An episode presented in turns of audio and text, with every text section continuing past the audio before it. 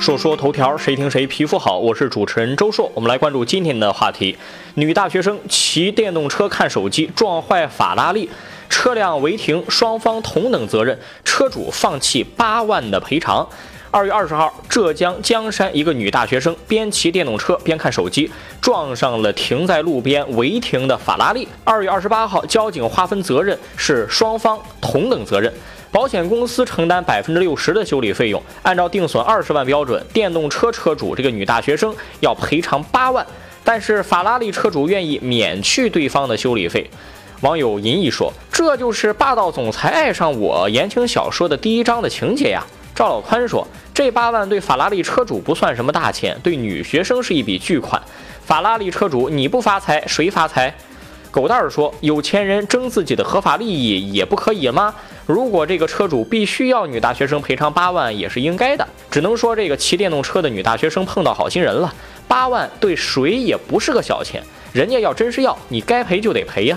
父母没有义务帮你还钱，那就是毕业之后工作先把这八万还了。我倒觉得呀，不知道这个法拉利车主是干嘛的。如果开公司，这个女学生去公司工作倒也不错。”这么一个老板不会差了的。另一方面，这起事故万幸没有发生意外。我说的意外就是女大学生死亡或者重伤。如果真的这样，法拉利车主也很麻烦，他违停啊，舆论汹汹之下就不一定怎么样了。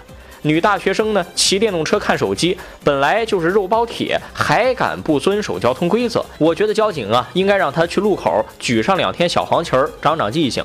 下个事儿。泰迪犬起身走了两步，就导致老太太受惊摔倒，狗主人被判负全责，赔二十万。六旬老太太欧某经过某步行街时，一个趴在台阶上休息的泰迪犬站起来朝这个老太太走了两步。欧某见小狗没拴绳，就向旁边躲闪，没站稳摔倒在地，住院十三天，九级伤残。法院二审判狗主人全责，赔偿二十来万，是个人才说说冤也冤，说不冤也不冤，谁让你不拴绳呢？